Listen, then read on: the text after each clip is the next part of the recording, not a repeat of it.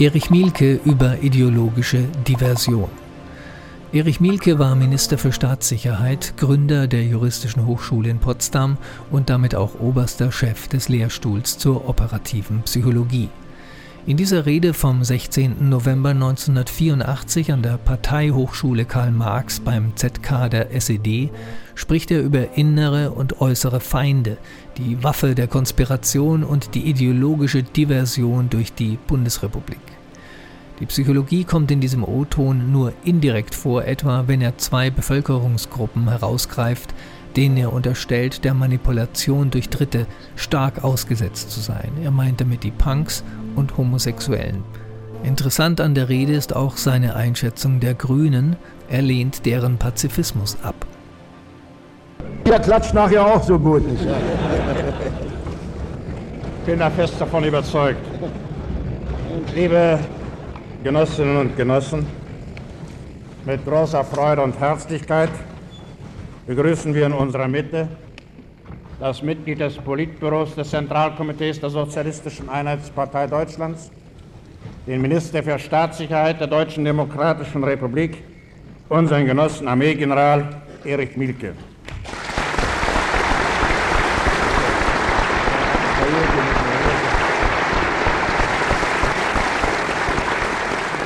Werter Genosse Mielke, wir alle wissen es sehr hoch zu schätzen, dass du es zeitlich ermöglichen konntest, gerade im jetzigen Zeitabschnitt vor Lehrern und Studenten der Parteihochschule zu aktuellen Aufgaben der Organe der Staatssicherheit, zur allseitigen Stärkung und Verteidigung unserer Arbeiter- und Bauernmacht zu sprechen.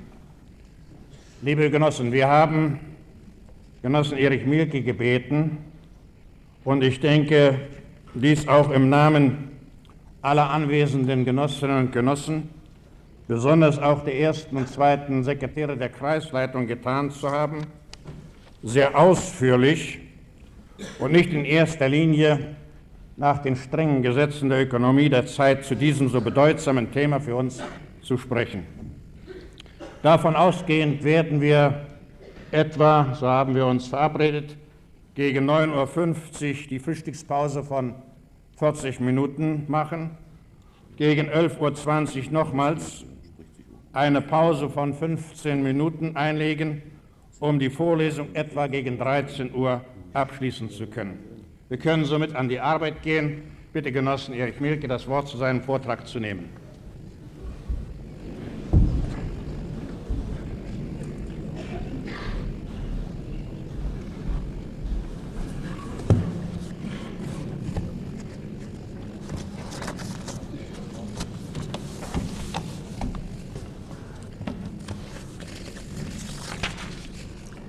Genossinnen und Genossen, zunächst einmal herzlichen Dank für den großartigen Empfang. Hoffentlich seid ihr mit mir nachher zum Schluss auch so einverstanden wie zu Beginn. Und was anbetrifft, dass ich mir die Zeit genommen habe, bin ich sehr egoistisch und rechne mit eurer Hilfe, diese Probleme, die ich stelle, dass ihr mithelft, die durchzuführen. Also deshalb ist das keine Zeitverschwendung, sondern im Gegenteil eine sehr gute Aktivposten für meine Sache. Genossen, Genossen, auf der Grundlage der Lehren von Karl Marx, Friedrich Engels und Wladimir Ilyich Lenins, der reichen Kampferfahrung der KPDSU, der deutschen und internationalen Arbeiterbewegung entwickelt und verwirklicht die Sozialistische Einheitspartei Deutschlands konsequent und schöpferisch die marxistisch-leninistische Sicherheitspolitik entsprechend den konkreten Bedingungen unseres Landes. Wie in den vergangenen 35 Jahren geht unsere Partei auch in Zukunft von der grundlegenden Erkenntnis aus, dass die allseitige Stärkung, ständige Festigung und zuverlässige Sicherung der Arbeit am Bauernmacht die wichtigste Bedingung ist für das weitere erfolgreiche Voranschreiten bei der Gestaltung der entwickelten sozialistischen Gesellschaft und für den größtmöglichen Beitrag der DDR im Kampf um die Erhaltung und Sicherung des Friedens. Die Machtfrage war ist und bleibt die entscheidende Grundfrage der sozialistischen Revolution und ihrer Perspektiven in der DDR. Konsequent lässt sich unsere Partei von der uneingeschränkt gültigen Erkenntnis von Karl Marx leiten, dass die Arbeiterklasse die politische Macht, die Diktatur des Proletariats benötigt, um ihr Endziel, die klassenlose kommunistische Gesellschaft, zu erreichen. Dass sie die einmal eroberte Macht gegen alle Angriffe der äußeren und inneren Feinde entschlossen unter Anwendung, wenn erforderlich, aller Formen des Klassenkampfes verteidigen und behaupten muss. Der sozialistischen Staatsmacht obliegt es, den Aufbau und die Errungenschaften des Sozialismus vor jeglichen Angriffen ihrer Feinde wirkungsvoll zu schützen, sagte der Generalsekretär ZK der SED und Vorsitzende des Staatsrates der DDR, Genosse Erich Honecker, im Bericht des ZK an den 10. Parteitag. Diese grundlegende Gesetzmäßigkeit behält auch im Zeitraum der Gestaltung der entwickelten sozialistischen Gesellschaft ihre volle Gültigkeit. Dementsprechend ist die Gewährleistung der staatlichen Sicherheit seit der Gründung unserer Republik fester Bestandteil der Gesamtpolitik der Partei und der staatlichen Leitungstätigkeit. Zuverlässige Gewährleistung der staatlichen Sicherheit, das heißt in erster Linie die politischen Machtverhältnisse, die politischen und sozialökonomischen Grundlagen des Arbeiterbauernstaates vor allen subversiven Angriffen äußerer und innerer Feinde zu schützen und zu verteidigen und in Verbindung damit unsere sozialistische Staats- und Gesellschaftsordnung vor Schäden und Gefahren, negativen Einwirkungen und Beeinträchtigungen zu bewahren. Wichtigste Voraussetzung für die Gewährleistung der staatlichen Sicherheit ist und bleibt die Führung durch die Partei der Arbeiterklasse, ihre kluge, wissenschaftlich begründete und massenverbundene Politik. Deshalb erfülle ich auch sehr gern den Auftrag und freue mich darüber, hier an der höchsten Bildungsstätte unserer Partei, an der Parteihochschule Karl Marx, vor diesem Kreis bewährter Parteiarbeiter zu Anforderungen und Aufgaben bei der Gewährleistung der staatlichen Sicherheit in Verwirklichung der Beschlüsse des 10. Parteitages sprechen zu können. Ich nutze diese Gelegenheit, um allen Partei- und Staatsfunktionären, die sich um die Durchsetzung der Sicherheitspolitik der Partei und das enge Zusammenwirken mit dem Ministerium für Staatssicherheit verdient gemacht haben, die uns in unserer Arbeit nach besten Kräften unterstützen, den herzlichen Dank auszusprechen.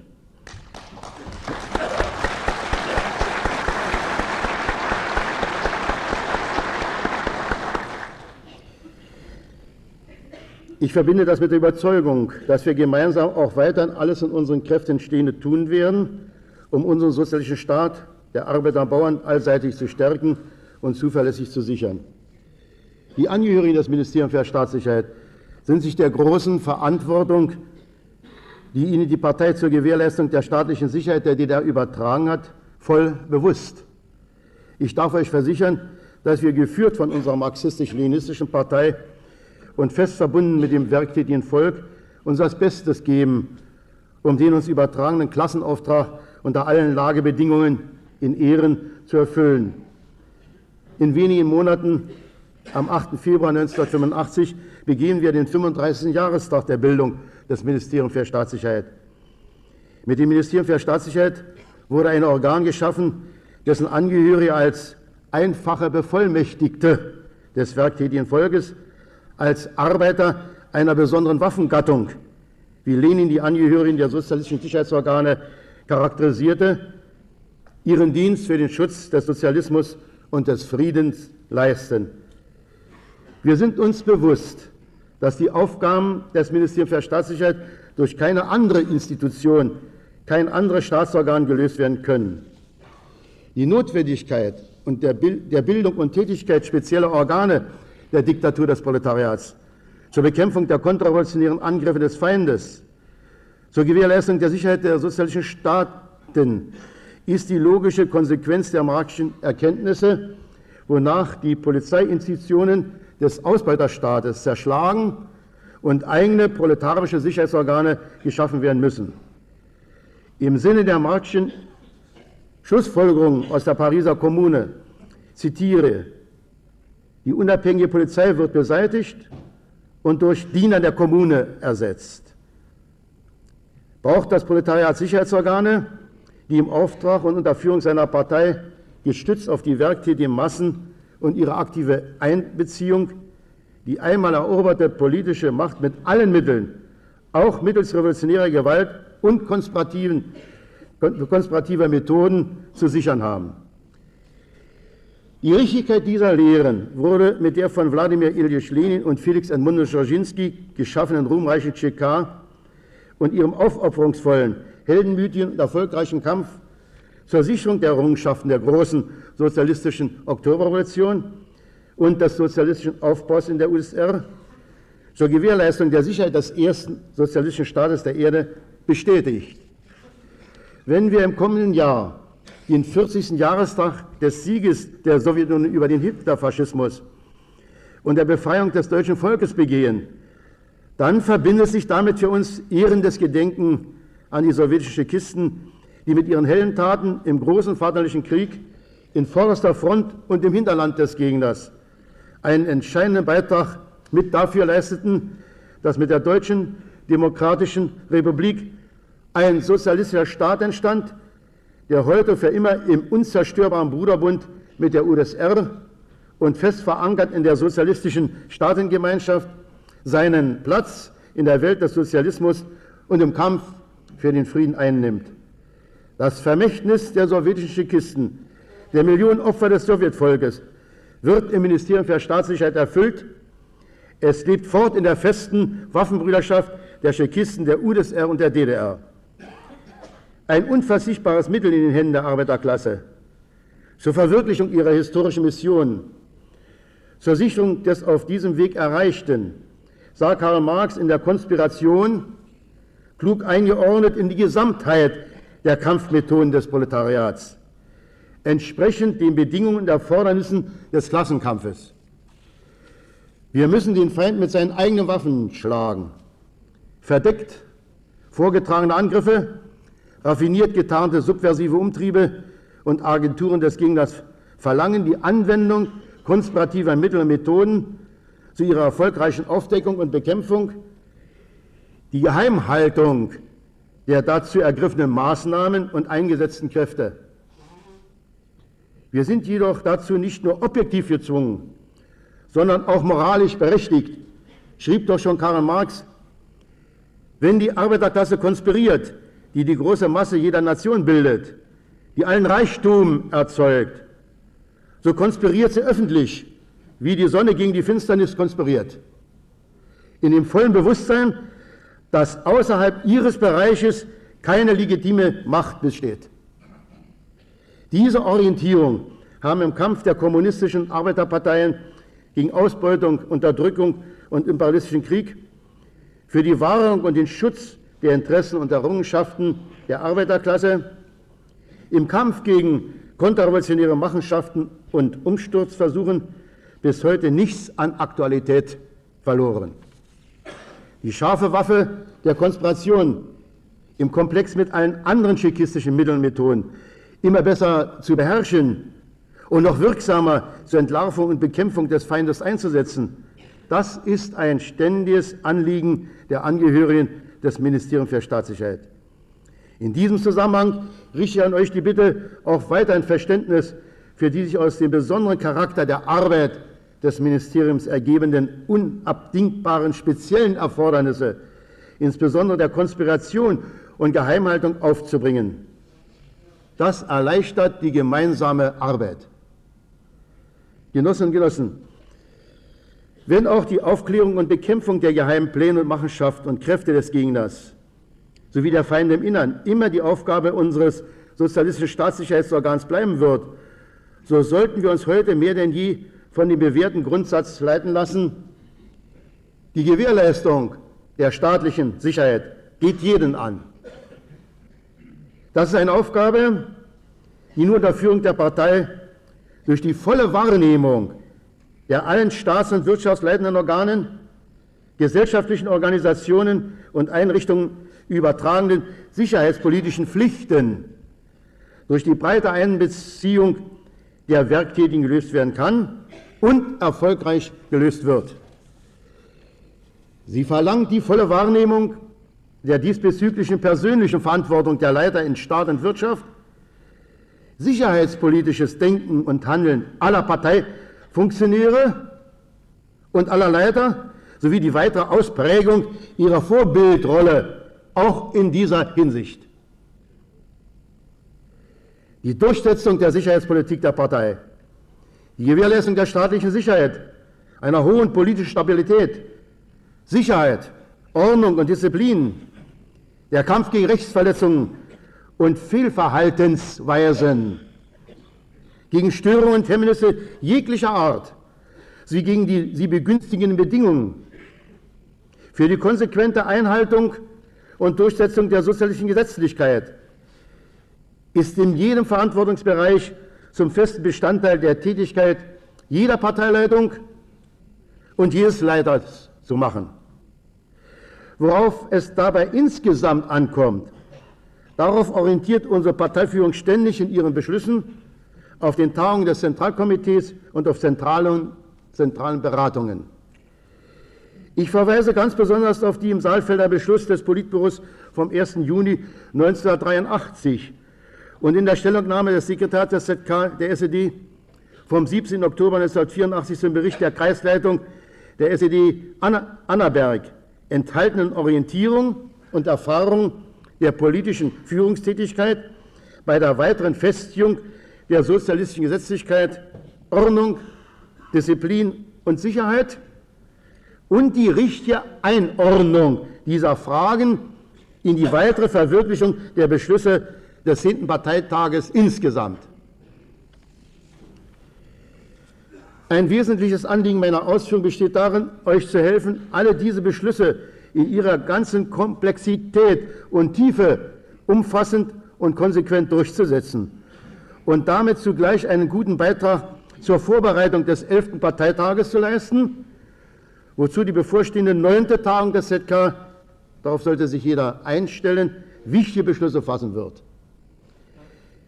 Im Mittelpunkt muss vor allem stehen, unser sozialistisches Recht konsequent durchzusetzen und alle Werktätigen zu hoher Wachsamkeit und vorbildlichem Verhalten bei der Einhaltung und Durchsetzung der staatsbürgerlichen Rechte und Pflichten zu erziehen und zu mobilisieren. Wir sollten die politische Reife, den sozialistischen Patriotismus und die enge Verbundenheit unserer Bürger mit ihrem Staat, der Arbeiter und Bauern, noch umfassender für unseren Kampf nutzen und sie immer besser befähigen, die Politik der Partei offensiv zu vertreten, der Politik und Ideologie des Imperialismus konsequent zu begegnen und feindlichen und anderen negativen Kräften die ihnen gebührende Abfuhr zu erteilen. Die Gewährleistung der staatlichen Sicherheit, einer hohen politischen Stabilität, Sicherheit und Ordnung in jedem gesellschaftlichen Bereich, in jedem Territorium, in jedem Betrieb muss noch stärker zur ureigensten Sache jedes Bürgers unserer Republik gemacht werden. Indem jeder seine Verantwortung als Staatsbürger der DDR seine verfassungsmäßigen Rechte und Pflichten voll wahrnimmt, sich stets politisch wachsam verhält, die Schutz- und Sicherheitsorgane in ihrer Tätigkeit aktiv unterstützt, bereits erste Anzeichen für Verletzung der sozialistischen Gesetzlichkeit, für staatsfeindliche und andere kriminelle Tätigkeit, beziehungsweise für die Entwicklung von Personen auf feindliche Positionen erkennt und signalisiert, dient er der gesamten Gesellschaft und sich selbst. Das entspricht objektiv zutiefst seinen persönlichen Interessen, unabhängig davon, inwieweit das jedem schon bewusst ist. Schließlich gilt es auch zu erkennen, die gesamtgesellschaftliche Verantwortung für die Gewährleistung der staatlichen Sicherheit ergibt sich nicht zuletzt auch aus der Komplexität, aus dem globalen Charakter der Angriffe der äußeren und inneren Feinde. Sie richten sich, wie unsere Erfahrungen besagen und wie wir das in der täglichen Arbeit feststellen, gegen alle Bereiche unserer sozialistischen Staats- und Gesellschaftsordnung. Von Seiten des Gegners wird nichts ausgeklammert. Meine weiteren Ausführungen werden das deutlich machen. Ich unterstreiche nochmals, Die Gewährleistung der staatlichen Sicherheit ist eine gesamtgesellschaftliche Aufgabe und geht jeden an. Das umso mehr angesichts der sich aus der weiteren planmäßigen Gestaltung der entwickelten sozialistischen Gesellschaft in der DDR, aus der wesentlichen Verschärfung der internationalen Lage und der Verstärkung der subversiven Angriffe des Gegners ergebenden objektiv höheren Sicherheitserfordernisse.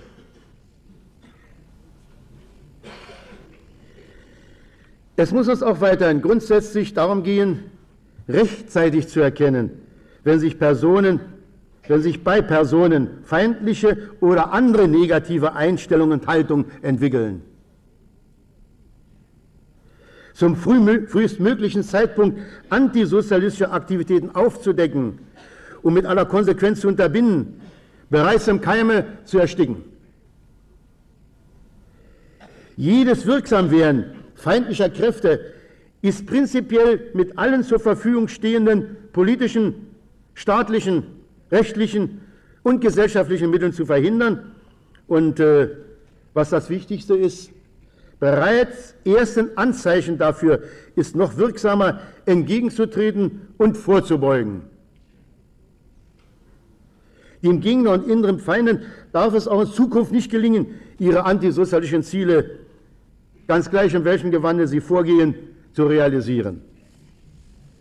Die Angehörigen des Ministeriums für Staatssicherheit sind sich dessen bewusst, dass das unter den heutigen und zu erwartenden Kampfbedingungen neue, höhere Anforderungen stellt an die Qualität der Arbeit des Ministeriums als Ganzes und aller seiner Bezirksverwaltung und Kreisdienststellen, an das Niveau des kameradschaftlichen Zusammenwirkens aller Schutz-, Sicherheits-, Staats- und wirtschaftsleitenden Organe und gesellschaftlichen Organisationen.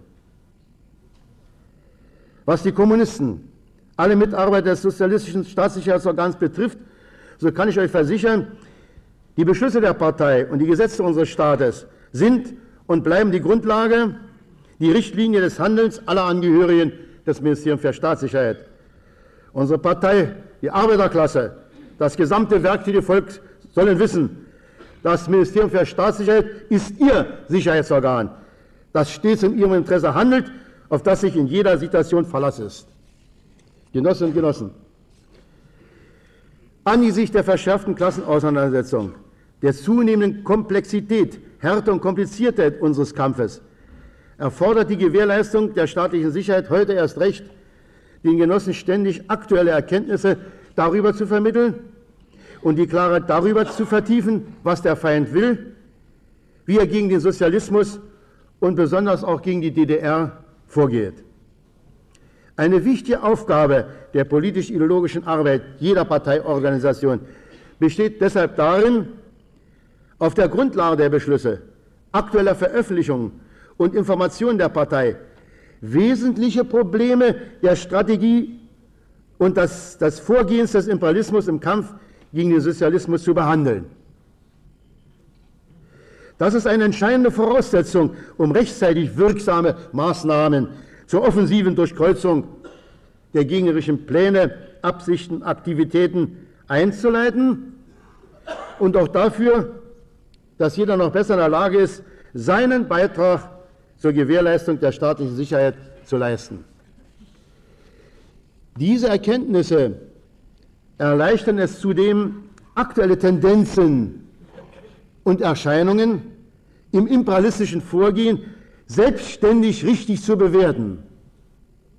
Bestimmte Ereignisse nicht isoliert als Einzelerscheinungen, sondern stets im engen Zusammenhang mit der internationalen Klassenauseinandersetzung insgesamt zu betrachten.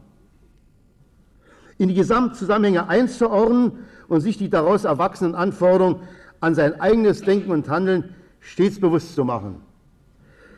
Umso besser wir das verstehen, um, umso exakter sind wir in der Lage, die Strategie und Taktik des Gegners richtig herauszuarbeiten und seinem Vorgehen wirksam zu begegnen.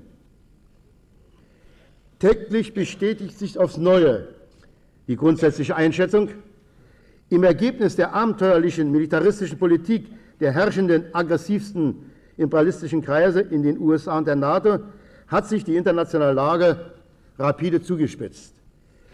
Die Reagan-Administration betreibt einen gefährlichen Kurs der verschärften militärisch-politischen Konfrontation, zu dessen forcierter Fortsetzung sie durch die Wiederwahl Regens ermuntert wurde. Um jeden Preis soll der Welt die imperialistische Vorherrschaft bei dominierender Stellung der USA aufgezwungen werden. Der Hauptschuss richtet sich gegen die sozialen Länder, vor allem gegen die Sowjetunion.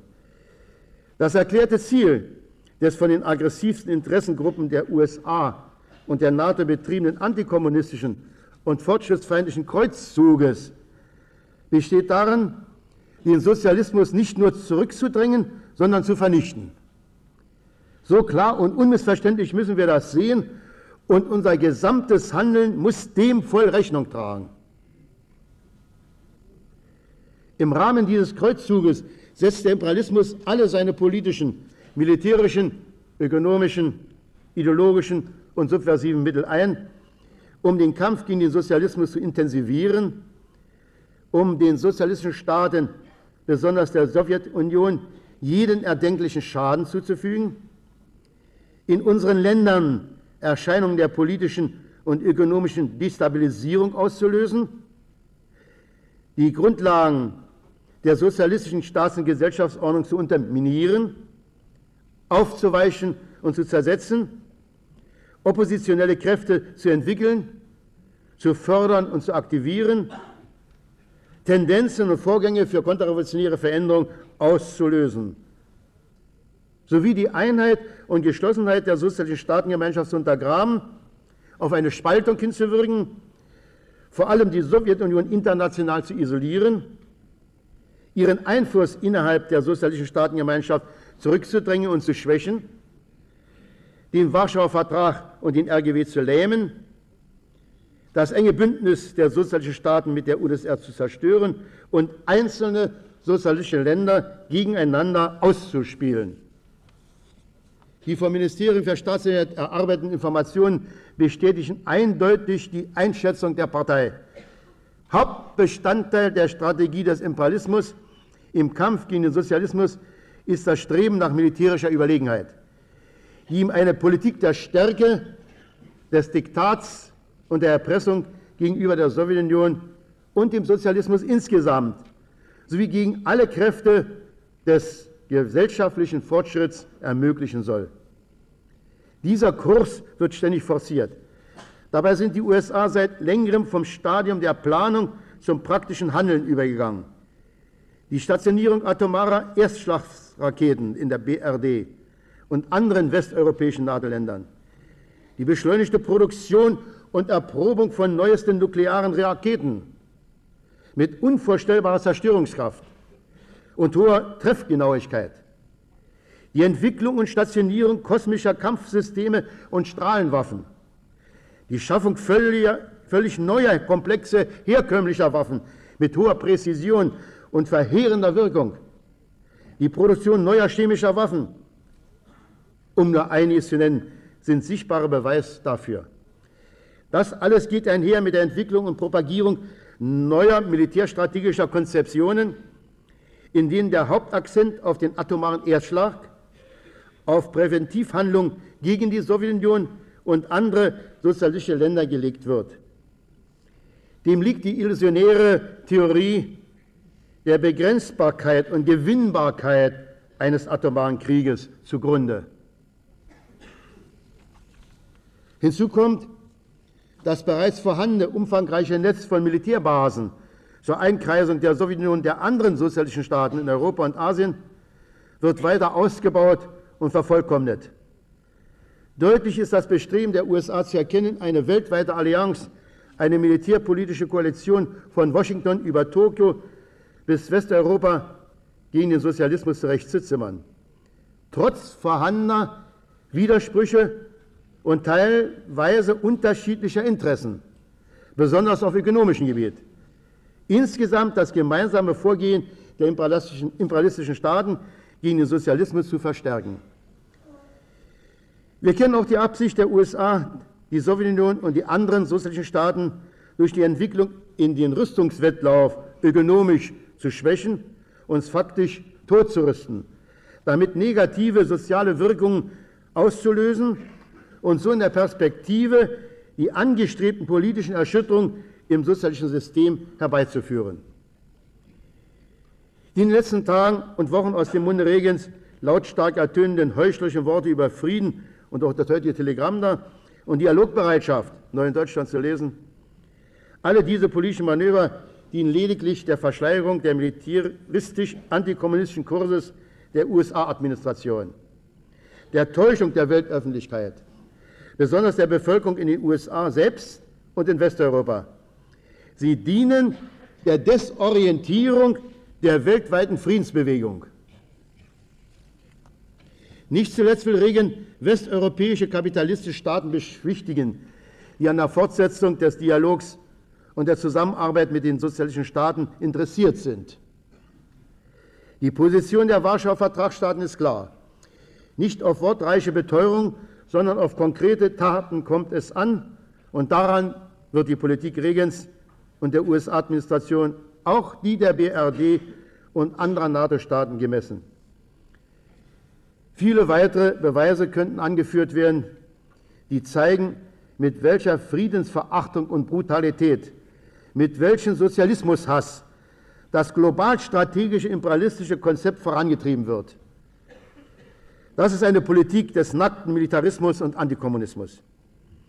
Hier sind auch die Erklärungen Regens, eines Bush, eines Scholz und anderer Repräsentanten der aggressivsten imperialistischen Kreise der USA einzuordnen. Die Ergebnisse des Zweiten Weltkrieges und die territorialpolitischen Realitäten der Nachkriegsentwicklung Europa, wie Sie sagen, rechtlich nicht anzuerkennen. Den territorialen Status quo in Europa in Frage zu stellen, in ihrem Sinne die Teilung Europas in Freiheit und Selbstbestimmung zu überwinden. Nicht zu übersehen ist, dass die extrem rechten von fanatischem Antikommunismus, Revanchismus durchdrungenen Kräfte in der BRD im Gefolge dessen ihre Aktivitäten verstärkt haben. Unter dem Dach der Forderung der USA nach Revision der politischen Nachkriegsentwicklung in Europa und im Schatten USA-amerikanischer atomarer Erstschlagswaffen erhoffen diese Kräfte in der BRD nun doch noch ihre revanchistischen großdeutschen Ziele zu erreichen. Ein weiterer wesentlicher Bestandteil der Strategie des Imperialismus im Kampf gegen den Sozialismus sind seine zunehmenden Bestrebungen, politischen und ökonomischen Druck auf die sozialistischen Länder auszuüben. Die ideologische Einflussnahme und die subversiven Angriffe zu verstärken und dabei immer selektiver vorzugehen. Das heißt, gegen einzelne sozialistische Staaten immer gezielter differenzierte Mittel und Methoden anzuwenden, die jeweils erfolgversprechendste Politik und Feindtätigkeit zu praktizieren.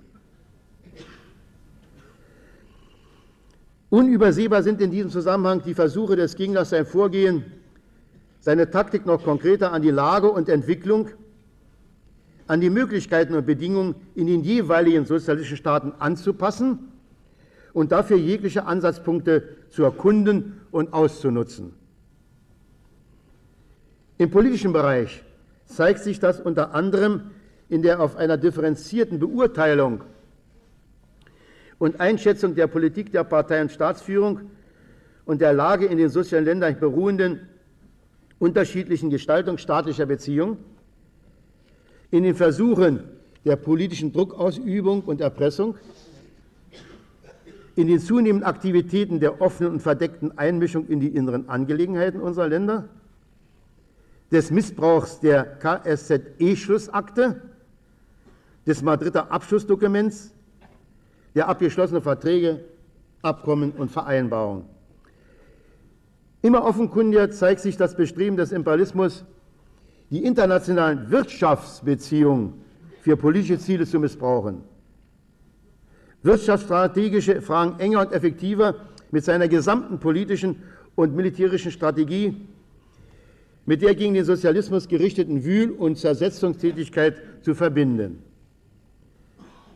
Differenziert werden gegenüber einzelnen sozialistischen Ländern solche Mittel und Methoden eingesetzt, wie der Abbruch von Wirtschafts- und Handelsbeziehungen, unterschiedliche Embargo- und Sanktionsmaßnahmen, Handels- Kredit- und technologische Blockaden, differenzierte Einräumung bzw. Einschränkung und Beseitigung bestimmter ökonomischer Vorteile für einzelne Länder, wobei gleichzeitig auch unverhohlen Aktivitäten unternommen werden, die Gestaltung der ökonomischen Zusammenarbeit mit politischen Forderungen zu verbinden, sich aufs Größte in die inneren Angelegenheiten der jeweiligen sozialistischen Staaten einzumischen und deren Souveränität zu missachten.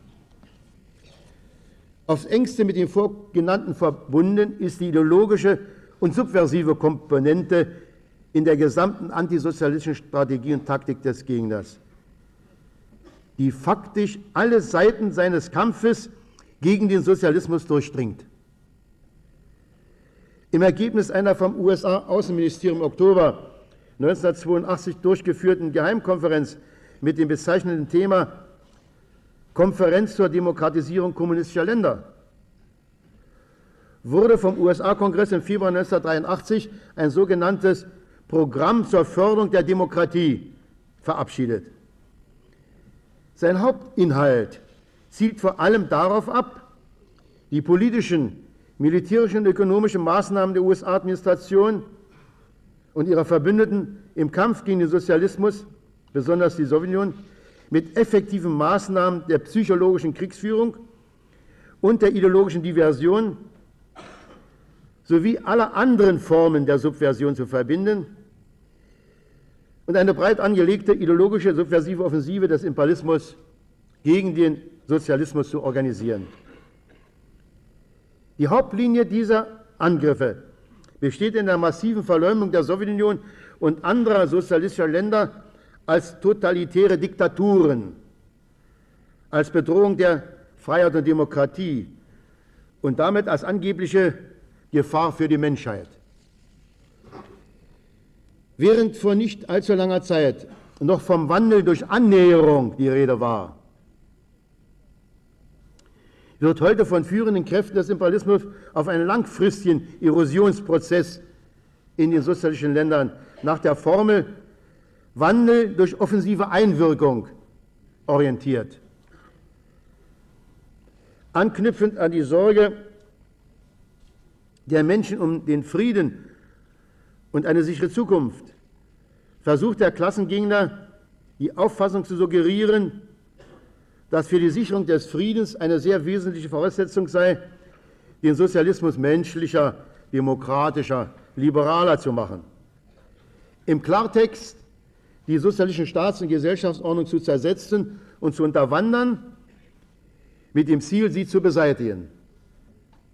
Vor allem unter der Flagge des Kampfes für Menschenrechte und freiheitliche Selbstbestimmung sollen sogenannte demokratische Umgestaltungen und pluralistische Entwicklungen sowie direkte politische und ideologische Auseinandersetzungen, wie das Beispiel Polen zeigt, auf dem Territorium der sozialistischen Länder hervorgerufen werden. Die Erkenntnisse des Ministeriums für Staatssicherheit lassen keinen Zweifel daran, dass dabei der Gegner der Verstärkung der ideologischen Diversion, die alle Formen der subversiven Angriffe durchdringt, noch größere Bedeutung beimisst. Er ist bestrebt, die ohnehin schon auf Hochtouren laufenden ideologischen Beeinflussungsversuche Versuche der Bürger in den sozialistischen Ländern in neuen Dimensionen zu steigern, sie noch besser zu koordinieren und noch gezielter den konkreten Verhältnissen in unseren Staaten anzupassen. Es geht im Gegner immer stärker darum, in den sozialistischen Ländern eine breite antisozialistische, ideologische und personelle Basis zu etablieren oppositionelle Kräfte zusammenzuführen, organisatorisch zusammenzuschließen und zu antisozialischen Aktivitäten zu inspirieren. Ihnen möglichst legale Wirkungsbedingungen zu schaffen. Gleichzeitig nehmen die Bestrebungen zu, auch politisch schwankende, labile, ideologisch leicht zu beeinflussende Personen in diese Umtriebe einzubeziehen und damit die Basis für die Durchsetzung der Pläne zu erweitern. In unseren Ländern sollen solche oppositionellen Bewegungen ins Leben gerufen werden, die im Sinne der gegnerischen strategischen Zielstellung geeignet sind, die sozialistische Staats- und Gesellschaftsordnung von innen heraus zu destabilisieren, Partei und Staat zunehmend stärker unter Druck zu setzen und so Voraussetzungen für konterrevolutionäre Veränderungen herbeizuführen. Um das an dieser Stelle einmal deutlich zu sagen, Genossen, wir sind für den ehrlichen Kampf der Ideen, für den friedlichen Wettstreit darüber, durch konkrete Leistung und Ergebnis zu beweisen, welche gesellschaftlichen Ziele, welche Lebensqualität die des Sozialismus oder die des Kapitalismus die menschlicheren, also die überlegenen sind. Aber mit aller Entschiedenheit und Konsequenz bekämpfen wir die Perversion, die Entartung des ideologischen Kampfes durch die imperialistischen Geheimdienste und Zentren der ideologischen Diversion, die immer stärker Ausrichtung des ideologischen Kampfes auf die Ziele, die den Untergang der Menschheit in einer nuklearen Katastrophe ins Kalkül ziehen, den Missbrauch des ideologischen Kampfes für die Subversion gegen den Sozialismus und alle fortschrittlichen Länder und Bewegungen. Das sage ich auch deshalb, weil die ideologische Diversion auch allen anderen Formen der subversiven Tätigkeit den Boden bereitet. Das heißt, allen jenen Aktionen, Operationen, Aktivitäten und Handlungen von der Erkundung der imperialistischen Kriegsvorbereitung und dem Kreuzzug dienender Informationen bis hin zur Förderung und Auslösung konterrevolutionärer Entwicklung und Prozesse in den sozialistischen Staaten. In der Tätigkeit des Ministeriums wird davon ausgegangen, dass die ideologische Diversion, die Spionagetätigkeit, die ökonomische Störtätigkeit, einschließlich Diversion und Sabotage, die Versuche zur Schaffung einer inneren Opposition und die Inspirierung und Organisierung politischer Untergrundtätigkeit. Sowie des staatfeindlichen Menschenhandels und des ungesetzlichen Verlassens sozialistischer Länder, von Terror und anderen Gewalthandlungen bis hin zur Inszenierung von konterrevolutionären Putschen Hauptbestandteile der Subversion darstellen, die konsequent bekämpft werden. Eine dominierende Rolle in der subversiven Tätigkeit bei der Verwirklichung der strategischen Pläne des Imperialismus. Insgesamt spielen nach wie vor die imperialistischen Geheimdienste, sie sind der Kern des Systems der subversiven Tätigkeit. Unter den gegenwärtigen Bedingungen vollzieht sich eine beispiellose Zunahme des Einflusses der imperialistischen Geheimdienste auf die Konzipierung und Durchsetzung der aggressiven Politik des Imperialismus. Das führt zwangsläufig zur Ausweitung der Abenteuerlichkeit, der Unberechenbarkeit und Selbstüberschätzung in der imperialistischen Politik. Beschleunigt werden die Voraussetzungen vervollkommnet, um die gesamten subversiven Aktivitäten der imperialistischen Geheimdienste, vor allem der CIA und des BND, zu forcieren. Das gilt sowohl hinsichtlich ihres personellen, strukturellen bzw. technischen Ausbaus, der enormen Erhöhung der materiellen und finanziellen Mittel, als auch für die Erweiterung ihrer Kompetenzen und insbesondere der Ausdehnung ihres Operationsfeldes. Und das ist wiederum verbunden mit der Zunahme der Gefährlichkeit und Skrupellosigkeit ihrer Machenschaften.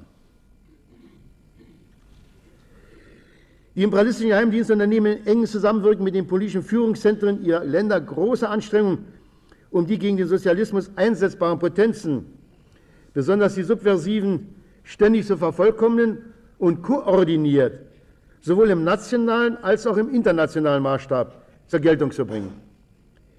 Ihr Ziel ist es, eine neue Stufe der Zusammenführung und des Zusammenwirkens aller Feindkräfte zu erreichen. Die Subversion zu einem regelrechten globalen System auszubauen.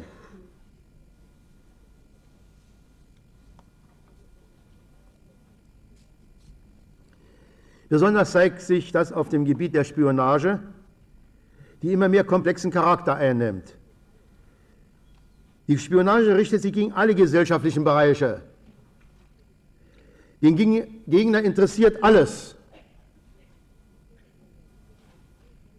Dementsprechend organisierte die Militär die politische und die Wirtschaftsspionage, deren Ergebnisse er in der Regel auch allseitig auswertet.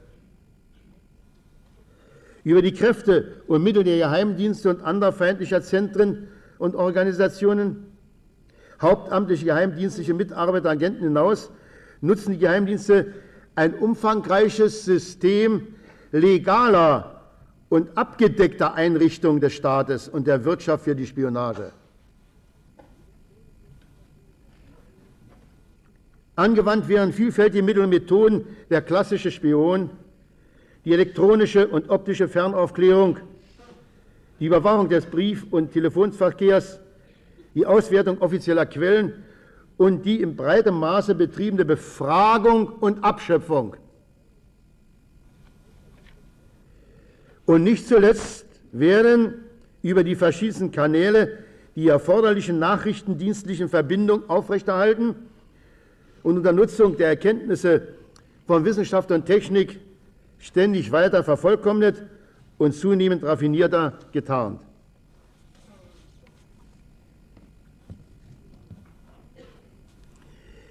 Neben der Spionage ist die Organisierung und Durchführung von vielfältigen Wühl- und Zersetzungsoperationen bzw. Aktivitäten zu einer immer wichtigeren Seite der subversiven Tätigkeit der imperialistischen Geheimdienste gegen uns geworden. Auf vielfältigste Art und Weise, durch speziell zur zentralen Lenkung und Koordinierung der imperialistischen Propagandamedien geschaffene und aufs engste mit den Geheimdiensten verbundene durchsetzte Institutionen, durch den direkten Einfluss auf die Massenmedien, auf feindliche Organisationen und Kräfte, den Einsatz von hauptamtlichen Geheimdienstmitarbeitern und Einflussagenten bestimmen die Geheimdienste immer stärker und direkter die Planung, die Hauptlinien und die Realisierung der ideologischen Diversion gegen die sozialistischen Länder. Maßgeblich bestimmend und aktiv beteiligt sind die imperialistischen Geheimdienste an der gezielten Abwerbung und Ausschleusung von Kadern aus unseren Ländern, an der Organisierung regelrechter Ausreise- bzw. Fluchtwellen. Auch bei den subversiven Angriffen gegen die Volkswirtschaften der sozialistischen Staaten haben sie ihre Hand im Spiel. Nicht zu reden von Terror und anderen Gewalthandlungen, die sie weltweit inszenieren. Von den imperialistischen Geheimdiensten werden gezielte Provokationen organisiert, die dazu beitragen sollen, das politische Klima zu vergiften, Verhandlungen zu stören und den Sozialismus international zu verleumden. Die vom amerikanischen Geheimdienst CIA gegen die USA inszenierte Spionageprovokation und der Missbrauch einer südkoreanischen Verkehrsmaschine. Die Machenschaften der CIA zur Unterstützung der kontraversiven Kräfte in Afghanistan, in Nicaragua, in Angola und Mosambik die Unterstützung der Separatisten in Indien und die Ermordung Indira Gandhis sind, wie ihr wisst, nur Glieder aus der langen Kette der Organisierung und Durchführung gefährlicher Provokationen durch die imperialistischen Geheimdienste, die auf die Destabilisierung und den Sturz fortschrittlicher, den USA nicht genehmer Regierung in den verschiedensten Ländern der Welt, auf die Schürung von Spannungen, die Auslösung militär militärischer Konflikte bis hin zu kriegerischen Auseinandersetzungen gerichtet sind. Das alles bestätigt unsere wiederholt vorgenommenen grundsätzlichen Einschätzungen über kontroversielle Ereignisse, über die Sturzrichtung, die Ausführenden, die Hintermänner und den imperialistischen Klassencharakter solcher Handlungen. Also keine abstrakte Theorie, was wir sagen. Überall, wo der Imperialismus angetreten ist, um den weiteren Vormarsch des Sozialismus, den Weg der Völker in eine Welt der Freiheit der Menschlichkeit zu stoppen, haben die imperialistischen Geheimdienste ihre Hände im Spiel. Erweisen sie sich offen oder verdeckt als Instrumente der aggressivsten und abenteuerlichsten, abenteuerlichsten Kreise des Monopolkapitals. Wir sind soweit zu einigen wesentlichen aktuellen Erkenntnisse über die Strategie und das, und das taktische Vorgehen des Imperialismus im Kampf gegen den Sozialismus und besonders zur Rolle und Funktion der subversiven Angriffe im globalen antisozialistischen Kreuzzug. Ich kann hier doch, Genossen, mit Berechtigung sagen, die Staaten der sozialistischen Gemeinschaft, voran die Sowjetunion mit ihrem gewaltigen Wirtschafts- und Verteidigungspotenzial, verfügen über alles Notwendige, um diese gefährlichen Ziele und Absichten des Gegners zu durchkreuzen, um in der mit beispielloser Schärfe geführten internationalen Klassenauseinandersetzung auch künftig zu bestehen. Im Bewusstsein der großen Verantwortung vor der Menschheit bekräftigte der Generalsekretär des SEK der KPDSU und Vorsitzender des Präsidiums des Obersten Sowjets der UdSR, Genosse Konstantin Tschernenko, anlässlich des 67. Jahrestages der großen sozialistischen Oktoberrevolution erneut, dass die Sowjetunion die von den USA und ihren Bündnispartnern angestrebte militärische Überlegenheit über die sozialistischen Staaten nicht zulassen wird. Und er fügte dem hinzu, dass die KPDSU und der Sowjetstaat gemeinsam mit den Bruderschaften Parteien in Verbundenheit mit den Ländern der sozialistischen Gemeinschaft auch weiterhin alles tun werden, um die der Menschheit drohende Kriegsgefahr abzuwenden und die historischen Errungenschaften des Sozialismus zuverlässig zu schützen. Klar gilt es zu erkennen, die Erhaltung des Friedens, die Durchkreuzung des totalen Konfrontations- und Hochrüstungskurses des Imperialismus erfordert unter unseren heutigen Bedingungen mehr denn je eine schlagkräftige Militärmacht, ein starkes ökonomisches Potenzial, hohe politische Stabilität und Geschlossenheit der Länder der sozialistischen Gemeinschaft und ihr effektives Zusammenwirken.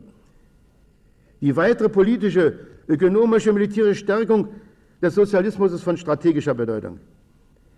Ich darf vor diesem Kreis hier versichern, dass diese Grundposition unbeirrt auch das Handeln aller Angehörigen des Ministeriums für Staatssicherheit bestimmt. Im Oktober 1864 stellte Karl Marx in der von ihm erarbeiteten Inauguraladresse der ersten Internationale die Aufgabe, in die Geheimnisse der internationalen Politik einzudringen, die diplomatische Akte ihrer respektiven Regierung zu überwachen, ihnen, wenn nötig, entgegenzuwirken. Genossinnen und Genossen. Diese marxische Aufgabenstellung ist für unseren Kampf gegen den Imperialismus heute aktueller denn je. Wir sehen eine unserer wichtigsten Aufgaben darin und tun alles in unseren Kräften Stehende, um die Geheimnisse der imperialistischen Kriegsvorbereitung, um den militaristischen Kurs der aggressiven imperialistischen Kreise zu enthüllen und die Heuchelei und Friedensdemagogie der Imperialisten zu entlarven, um einen maximalen Beitrag dafür zu leisten, oder dafür zu leisten, die DDR und die gesamte sozialistische Staatengemeinschaft vor jeglichen Überraschungen, militärischen, subversiven und anderen zu bewahren. Angesichts der friedensgefährdenden und antisozialistischen Pläne und Aktivitäten imperialistischer Kreise ist es für uns eine erstrangige internationalistische Verpflichtung, in fester Kampfgemeinschaft mit den sowjetischen Kisten und den anderen Bruderorganen alles aufzudecken, was die Sicherheit der Völker und das Leben aller Menschen auf unserem Planeten heute und in Zukunft bedroht. Dabei stützen wir uns auf zahlreiche Patrioten, auf unsere sozialistischen Kundschafter im Lager des Gegners. Genossinnen und Genossen, am 7. November vor 40 Jahren wurde Dr. Richard Sorge ermordet. Die Wahl des Jahrestages der großen sozialistischen Oktoberrevolution als Hinrichtungsdatum sollte eine Ehrung sein. Doch Richard Sorge ging erhobenen Hauptes und ungebrochen den Tod für seine, für unsere kommunistische Ideale. Er handelte nach der Erkenntnis, dass der entschlossene Kampf gegen Imperialismus und Krieg das oberste Gebot jedes Revolutionärs ist. Freiwillig bezog er in der Schlacht für den Frieden, die viele Frontabschnitte hat und unterschiedliche Waffen erfordert, eine der schwierigsten Brustposten. Nach dem Vorbild von Dr. Richard Sorge, Harre Schulze-Beusen und Arvid Harnack, von Ruth Werner sowie Christian Günter Guillaume leisten unsere sozialistischen Kundschafter von heute eine selbstlose, mutige und aufopferungsvolle Tätigkeit für die Sicherheit der DDR und der sozialistischen Staatengemeinschaft, für die Erhaltung und Sicherung des Friedens. Die Helden des Geheimkampfes, das sind glühende Patrioten und Internationalisten, mutige Kämpfer gegen den Krieg sowie gegen alle antisozialistischen Pläne, Absichten und Machenschaften des Klassenfeindes. Solange der Imperialismus existiert, solange es Kräfte gibt, die nicht davor zurückschrecken, ein nukleares Inferno auszulösen, die bestrebt sind, zur Erreichung ihrer politischen Ziele militärische Machtmittel einzusetzen und subversive Aktionen zu organisieren, solange bleibt die Aufdeckung der imperialistischen Kriegspläne, vor allem das rechtzeitige Erkennen militärischer Überraschungen und anderer feindlicher Aktivitäten gegen die Länder durch unsere Kundschafter eine unabdingbare Notwendigkeit. Sind diese wahrhafte Kundschafter des Friedens. Ihr Kampf verdient hohe gesellschaftliche Anerkennung. Mögen Sie ein leuchtendes Beispiel, besonders für unsere jungen Menschen sein.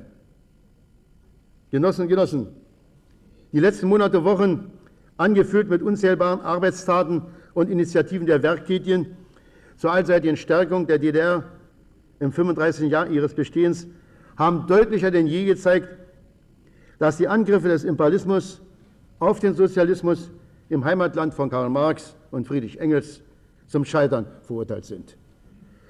Bei uns liegt die Macht der Arbeiter und Bauern in guten Händen. Sie ist durch nichts und niemanden zu erschüttern, sagte Genosse Erich Honecker in seiner Festansprache im Palast der Republik. Wie alle anderen Schutz- und Sicherheitsorgane auch, betrachtet das Ministerium für Staatssicherheit diese Feststellung einerseits als hohe Wertschätzung seiner Arbeit, andererseits zugleich und noch viel mehr als Aufgabenstellung und hohen Anspruch an die weitere Erhöhung der Wirksamkeit seiner Tätigkeit. Der damit verbundenen hohen Verantwortung umfassend gerecht zu werden, gilt für unser Ministerium erst recht unter den gegenwärtigen Bedingungen da der Gegner seine gesamten subversiven Aktivitäten gegen die DDR weiter gesteigert hat und mit ihrer weiteren Zunahme zu rechnen ist. Und das gilt für uns umso mehr angesichts der Tatsache, dass er insbesondere mit seiner verstärkten ideologischen Diversion und Kontaktpolitik und Kontakttätigkeit, mit seinen umfassenden und gezielten Beeinflussungsversuchen eine bestimmte Wirkung erzielt dass es bei uns noch genügend Feinde gibt und sich im Ergebnis der massiven Einwirkungsversuche des Klassengegners auch neue entwickeln, die sich als Handlanger des Imperialismus, als Verräter, Spione, Hetzer und andere Staatsfeinde einen Namen machen wollen. In folgendem zu einigen Schwerpunkten und aktuellen Tendenzen der subversiven Angriffe des Gegners und innerfeindlicher Kräfte gegen die DDR und zu wesentlichen Aufgaben ihrer noch wirksameren vorbeugenden Verhinderung und Bekämpfung. Grundsätzlich ist davon auszugehen, dass der Gegner die von mir genannten Hauptlinien des Kampfes gegen den Sozialismus auch gegenüber der DDR verfolgt. Seine Angriffe richten sich gegen alle Bereiche unserer sozialistischen Staats- und Gesellschaftsordnungen. Das widerspiegelt sich besonders in der an Umfang und Schärfe weiter gesteigerten ideologischen Diversion gegen die DDR. Die ständige Einwirkung und die Erweiterung der Einwirkungsmöglichkeiten auf die Bevölkerung der DDR ist Regierungspolitik der BRD und wird von ihr als Mittel zur Verwirklichung ihrer evangelistischen, antisozialistischen Konzeptionen angesehen. Deutlich zugenommen hat der kontrarevolutionäre Gehalt dieser Angriffe. Noch vordergründiger zum Teil aber und auch raffinierte, verschleiert richten sie sich gegen die offene Politik unserer Partei zur Stärkung des Sozialismus, zur Gewährleistung der Verteidigungsfähigkeit der DDR und aller Warschauer Vertragsstaaten, zur Durchsetzung der gesamten abgestimmten Friedenspolitik der sozialistischen Staatengemeinschaft. Massive Verleumdungen werden zunehmend mit der demagogischen Aufforderung an die Partei und Staatsführung verbunden, sie müsse ihre Friedens- und Abrüstungsbereitschaft durch eine sogenannte Liberalisierung ihrer Innenpolitik in Richtung von, wie es heißt, mehr Pluralismus, mehr Freizügigkeit und zur Öffnung gegenüber der BRD unter Beweis stellen. Eine regelrechte Hochflut erreichen die gegen uns und andere sozialistische Staaten gerichteten revanchistischen und nationalistischen Angriffe. Mit der zur Hetzkampagne gesteigerten Propagierung der Forderungen und Parolen der Ultras vom Fortbestehen des Deutschen Reiches in den Grenzen von 1937, der offenen deutschen Frage, der einheitlichen deutschen Kulturnation, der sogenannten Schicksalgemeinschaft bis hin zur Wiedervereinigung in freiheitlicher Selbstbestimmung ist der Gegner nicht nur bestrebt, seine eigene Bevölkerung zu manipulieren. Diese Angriffe zielen vor allem auch gegen die weitere Ausprägung des sozialistischen Staats- und Nationalbewusstseins der Bürger der DDR, gegen den sozialistischen Patriotismus und proletarischen Internationalismus, gegen die Vertiefung der Freundschaft mit den Völkern der Sowjetunion und der anderen sozialistischen Länder. Trotz einiger realistischerer Positionen zur Gestaltung der Beziehungen zwischen der DDR und BRD wie sie in den jüngsten Thesen zur Deutschlandspolitik sichtbar wurden, verfolgt auch die SPD unvermindert das Ziel, im oben genannten Sinne ideologisch auf unsere Bevölkerung einzuwirken, wird ihre Haltung uns gegenüber unverändert von Antikommunismus bestimmt. Skrupellos missbrauchen die Zentren der ideologischen Diversion angebliche Gemeinsamkeiten der deutschen Geschichte und Kultur sowie die noch existierenden zahlreichen Verbindungen zwischen beiden deutschen Staaten, zwischen DDR-Bürgern und Bürgern der BRD und Westberlins. Genosse Honecker gab allen diesen unverbesserlichen Revanchisten, Deutschtümlern und politischen Brunnenvergiftern eine klare, unmissverständliche Antwort, indem er feststellte, mit der Gründung der Deutschen Demokratischen Republik besiegelte unser Volk in Ausübung seines Selbstbestimmungsrechts unwiderruflich seine Entscheidung für den Sozialismus, für eine Gesellschaft wahrer Freiheit, Demokratie und Menschenwürde. Eindeutig erkennbar ist die Absicht der gegnerischen propagandazentralen Massenmedien von den Hauptfragen unserer Zeit, der Erhaltung des Friedens, dem Stopp der Stationierung sowie dem Abzug amerikanischer nuklearer Erstschlagwaffen aus Europa abzulenken und stattdessen Fragen der sogenannten menschlichen Erleichterung, des Abbaus der Grenzsicherung und dergleichen hochzuspielen. Als Transmissionsriemen der ideologischen Diversion, der gesamten Wühl- und Zersetzungstätigkeit gewinnt neben der nicht zu unterschätzenden Wirkung der elektronischen Massenmedien Jetzt wollen Sie wieder auch einen Satelliten für den Rias hier in Westberlin, von Westberlin aus installieren. Man muss sich dessen bewusst sein gewinnt neben der nicht zu unterschätzenden Wirkung der elektronischen Massenmedien, ich wiederhole es, die weitere Verstärkung der Kontaktpolitik und Kontakttätigkeit für, den Gegner noch größere, größere Bedeutung. Exponenten der ideologischen Diversion erklären mit aller Offenheit, dass die Kontakte zu Bürgern und Institutionen der DDR vor allem dazu dienen müssten, Wirkungen im Sinne der imperialistischen Nationalismus und Menschenrechtsdemagogie zu erreichen. Das aber, so ihre Vorstellung, würde am nachhaltigsten über nichtstaatliche Kanäle, durch private, kirchliche, gewerkschaftliche, wissenschaftliche, sportliche und touristische Kontakte geschehen. In diesem Sinne erfolgt eine noch zielgerichtetere und umfangreichere politisch-ideologische und fachliche Vorbereitung von BRD-Bürgern für eine gezielte Kontaktknüpfung zu den verschiedensten, verschiedenen Bevölkerungskreisen in der, DR, in der DDR. Intensiviert werden die Bemühungen um Kontakte auf kommunalpolitischer Ebene, insbesondere für Städte und Gemeindepartnerschaften zwischen der BRD und der DDR herzustellen und in diesem Sinne zu missbrauchen. Günstige Möglichkeiten für seine ideologische Diversion sieht der Gegner des Weiteren in kulturellen Kontakten auf der untersten Ebene. Auf die Funktion, die die Kirche und ihre Kontakte nach den Plänen des Gegners erfüllen soll, komme ich noch besonders zu sprechen. Mit seiner Wühl- und Zersetzungstätigkeit geht es im Gegenteil auch bei uns darum, unter der Bevölkerung politische Unsicherheit, Pessimismus und Unruhe zu erzeugen, das Vertrauen unserer Bürger in die Politik der Partei, in ihre Richtigkeit und Realisierbarkeit zu untergraben, feindliche und andere kriminelle bzw. negative Aktivitäten auszulösen und zu unterstützen, eine Konfrontation zwischen Teilen des werktätigen Volkes und der Politik von Partei und Regierung zu erreichen, eine regelrechte sogenannte innere Opposition zu schaffen und politische Untergrundtätigkeit zu organisieren. Darauf zielen insbesondere die Versuche des Gegners ab, im Zusammenspiel mit reaktionären kirchenleitenden Kräften und inneren Feinden. Unter dem Deckmantel des Kampfes um Frieden und Abrüstung sowie unter Missbrauch der Möglichkeiten, besonders der evangelischen Kirche, bei uns eine sogenannte staatlich unabhängige Friedensbewegung ins Leben zu rufen. Damit müssen sich alle befassen, die hier sind. Alle. Wenn wir uns nicht mit befassen, dann soll man sich nicht wundern, wenn es solche gibt, solche Bewegungen. Oder dann müssten sie ja nicht geben, wenn wir uns alle mit befassen. Vielleicht, weil mancher denkt, das ist nicht für jeden bestimmt. Die politische Bedeutung einer sogenannten staatlich unabhängigen Friedensbewegung sehen der Gegner und innere Feinde bei uns nicht von vornherein in der Anzahl der Gruppen und ihrer Mitglieder, sondern in ihrer legalen Existenz als solcher.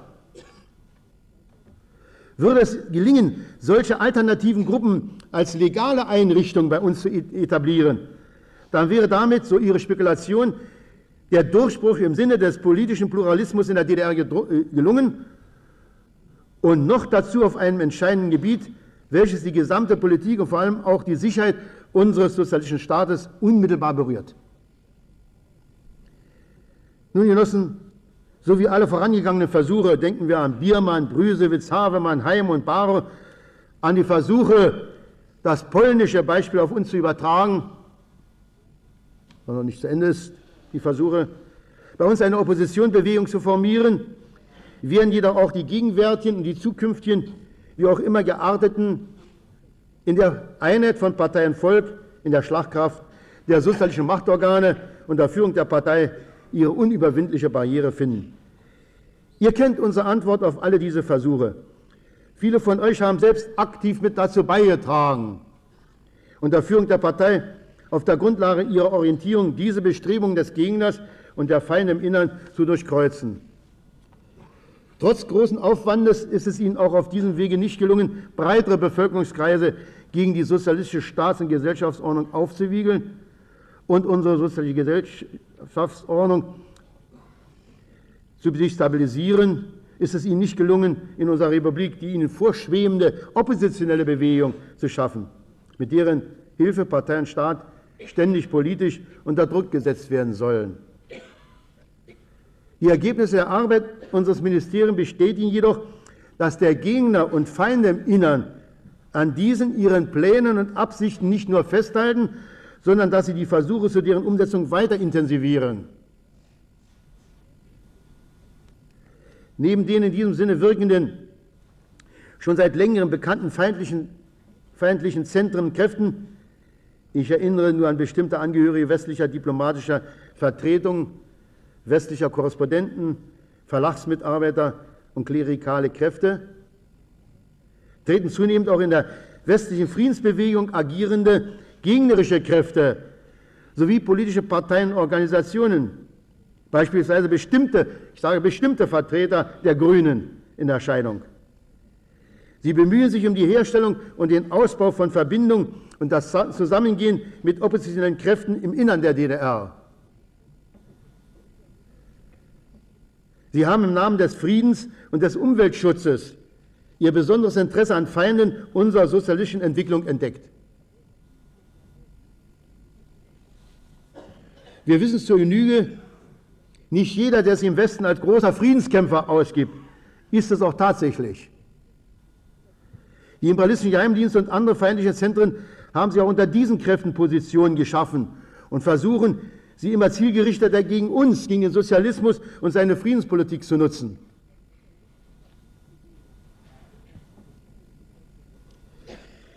Die antisozialistisch orientierten Vertreter westlicher Friedensbewegungen und andere gegnerische Kräfte setzen alles daran, um regelrechte Zentren zur Anleitung, Koordinierung und zur gezielten Unterstützung feindlicher, oppositioneller und anderer negativer Kräfte in der DDR zu schaffen. Dabei treten viele Initiatoren in Erscheinung und ständig profilieren sich auch neue. Zur Intensivierung des Zusammenwirkens äußerer und innerer Feinde werden unvermindert und systematisch die gewährten Einreisemöglichkeiten in die DDR skrupellos missbraucht. Zur Verschleierung existierender Verbindungen und zur Tarnung seines Vorgehens versucht der Gegner immer wieder neue, noch nicht im Blickfeld der Schutz- und Sicherheitsorgane stehenden Personen bei uns einreisen zu lassen.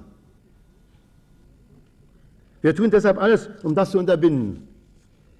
Derartige Emissiere sind bestrebt, vielfältigste Kontakte auf unteren Ebenen herzustellen, einen breiten Kreis von Personen in die Kontakte einzubeziehen und unterschiedlichste Formen der Aufrechterhaltung der Verbindung zu praktizieren, auch in der Absicht, die Kontrolle durch die Schutz- und Sicherheitsorgane zu erschweren.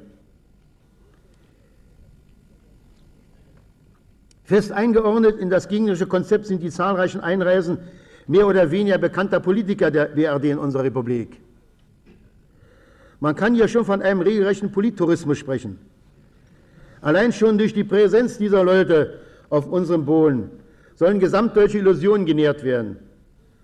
Darüber hinaus entstehen damit im Zusammenhang vielfältige Kontakte zu Bürgern der DDR, darunter zu Funktionären und diese Polittouristen der Gegner insgesamt versuchen, diese Kontakte natürlich ebenfalls für ihre Ziele zu missbrauchen. Ich spreche über die negative Seite dieser Sache, damit jeder versteht, nicht? Ja? Wir können natürlich morgen nicht alles schließen, unsere Grenzen keinen drin lassen.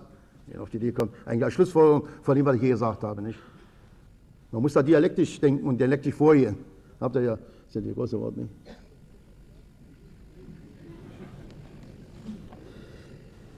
Sehr anschaulich werden alle diese verstärkten Einwirkungsversuche auch gerade wieder in der gegenwärtigen stattfindenden diesjährigen Friedensdekade der evangelischen Kirche sichtbar. Und die Genossen hier werden mir wohl bestätigen aus den Kreisen, was wir damit zu tun haben. Bei der Organisierung des Zusammenwirkens äußerer und innerer Feinde spielen ehemalige DDR-Bürger, ehemalige DDR-Bürger, vor allem auch Übergesiedelte, eine besondere Rolle. Von ihnen geht nicht selten eine Vielzahl von Rückverbindungen aus, die der Gegner sowohl zur ideologischen Beeinflussung von DDR-Bürgern als auch zur Aufrechterhaltung von Verbindungswegen zu nutzen versucht.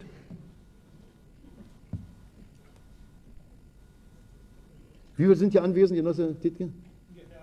Naja, ich will 800 neue Kämpfer haben, ja. Und deshalb spreche ich so konkret.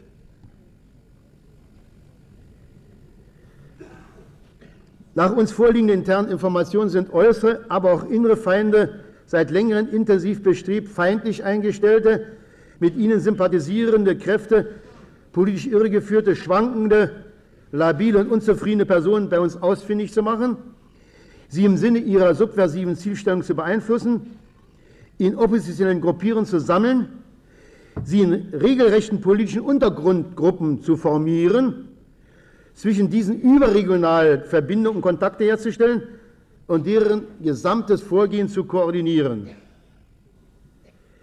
Ihnen ist jeder recht, wenn er sich nur in ihrem Sinne manipulieren und mobilisieren lässt, seien sie es Punks oder ihr Homosexuelle.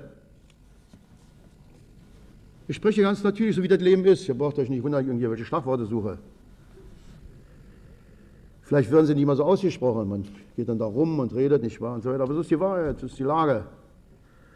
Äußere und innere Feinde sind bestrebt, diesen Gruppierungen, die sich demagogisch oft als sogenannte Friedenskreise bezeichnen, antisoziale Plattformen und Konzeptionen zu geben und zu deren Umsetzung sowohl konspirative, vor allem aber auch öffentlichkeitswirksame, provokativ demonstrative Handlungen zu organisieren. Diesen Friedenskreisen, wir kennen ihre Anzahl, ihre Mitglieder und wissen, was sie tun, haben sie unter Kontrolle. Diesen Friedenskreisen ist die Rolle zugedacht, als Kristallisationspunkte für den Zusammenschluss weiterer feindlicher und anderer negativer Elemente bei uns zu wirken. Darum geht es, Genossen. Von in derartigen Friedenskreisen und in anderen sich demagogisch als Arbeitsgruppen für Ökologie, als Alternativ Alternativgruppen bezeichnenden Personenzusammenschlüssen, wirkenden fanatischen Feinden, gehen ständig Aktivitäten aus zur gezielten Verbreitung pseudopazifistischen Gedankengutes, zur Organisierung von rechtswidrigen Veranstaltungen, Ausstellungen, demonstrativen Umzügen, Märchen und Wanderungen, Märchen und Wanderungen von sogenannten eigenständigen, unabhängigen Aktivitäten zu gesellschaftlichen Höhepunkten.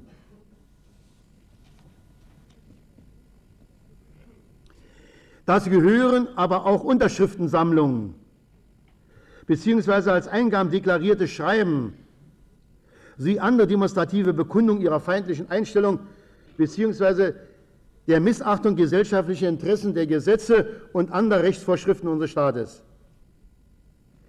Gegenwärtig orientieren diese Kräfte verstärkt auf die Durchführung von Handlungen eines sogenannten gewaltfreien Widerstandes und die Anwendung anderer Mittel und Kampfformen westlicher Bewegungen und Kräfte. Ich erinnere an solche Handlungen wie das Abhalten von sogenannten Schweigeminuten, das demonstrative Ablegen von Blumen an Mahnmalen und ähnlichen Orten an bestimmten Tagen, an demonstrative Wanderung oder Fahrradkursus mit offenen oder verdeckten provokativen Losungen, aber auch an sogenannte Friedensfasten oder Fasten für das Leben, Kerzenanzündungen, Deutlich ist das Bestreben erkennbar, ständig neue bzw. modifizierte Mittel und Methoden gegen uns zur Anwendung zu bringen. Mit all diesen auf Öffentlichkeitswirksamkeit ausgerichteten Aktionen und Aktivitäten wird versucht, Handlungsspielraum für das Wirksamwerden feindlicher und anderer negativer Kräfte in unserer Republik zu schaffen. Druck auf die soziale Staatsmacht auszuüben, permanente Spannungssituationen herbeizuführen weitere Kräfte zu gewinnen, die Existenz einer inneren Opposition bei uns zumindest vorzutäuschen. Natürlich hat das alles, was ich über die sogenannten Friedenskreise und andere alternative Gruppen gesagt habe, keine Massenbasis. Dennoch dürfen wir auch den Kreis derer nicht unterschätzen, die aktiv in solchen Gruppen mitmachen bzw. mit ihnen sympathisieren. Gleichzeitig dürfen wir nicht übersehen, dass sich darunter auch Personen befinden und an Aktivitäten teilnehmen, die es ehrlich meinen, die jedoch vom Gegner und von den feindlichen Rädelsführern dieser Gruppen, bei denen es sich um regelrechte Exponenten politischer Untergrundtätigkeit handelt, getäuscht und missbraucht werden. Betrachtet man die von den äußeren feindlichen Kräften im Zusammenspiel mit inneren Feinden, reaktionären Kirchen und anderen negativen Kräften vorgetragenen Angriffe unter inhaltlichen Aspekten, so hebt sich ganz klar das Bestreben ab, vor allem mittels der verstärkten Propagierung pseudopazifistischen Gedankengutes, nicht selten in religiöser Verpackung, der Verbreitung solcher Losungen wie Schwerter zu Flugscharen und ziviler Friedensdienst statt Wehrdienst, möglichst viele Menschen, besonders Jugendliche, irrezuführen und sie an sich zu binden, sie von unserer Ideologie und Politik zu entfremden und schrittweise auf feindliche Positionen zu ziehen, sie, sie als zukünftiges Oppositionspotenzial zu formieren. Wohlgemerkt, ich spreche vom Pseudopazifismus und nicht von ehrlichen pazifistischen Auffassungen. Wir stimmen ideologisch nicht mit den Pazifisten überein, aber sie sind unsere natürlichen Bundesgenossen im Kampf für die Haltung des Friedens. Wir müssen sie deshalb für uns gewinnen, so wie im antifaschistischen Widerstandskampf, als viele ehrliche Pazifisten Denken wir noch an Karl von Ossietzky, an Seiten von Kommunisten und Sozialdemokraten gegen den Hitlerfaschismus kämpfen und ihr Leben einsetzen. Wir werden es aber nicht zulassen, dass unter Missbrauch der Sehnsucht der Menschen nach Frieden gegen die Macht der Arbeiter und Bauern, gegen den Sozialismus, die Hauptkraft des Friedens, Front gemacht wird. Wir handeln auch hier unerschütterlich entsprechend der Lehre Wladimir Ilyich Lenin. Wenden Sie wie auf allen Gebieten unserer Politik Prinzipien fest, schöpferisch an und entwickeln sie weiter. Wie treffend sind doch seine Worte angesichts der Friedensdemagogie Regens. Ich zitiere, was er dem Korrespondenten einer amerikanischen Zeitung im Februar 1920 klar und unmissverständlich ins Gesicht sagte. Wir haben immer und immer wieder erklärt, dass wir Frieden wollen und dass wir den Frieden brauchen. Aber wir sind nicht gewillt, uns im Namen des Friedens erdrosseln zu lassen. Auch diese Worte Lenins sind Ausdruck ihrer Lebensnähe und Aktualität seiner Lehre. In diesem Sinne geben wir jedem die gebührende Antwort, der es versuchen sollte, unter Friedenslosung die Hand gegen uns zu erheben. Soweit also der erste Teil. Wir jetzt die Pause, Genossen, und setzen pünktlich fort um 10.30 Uhr.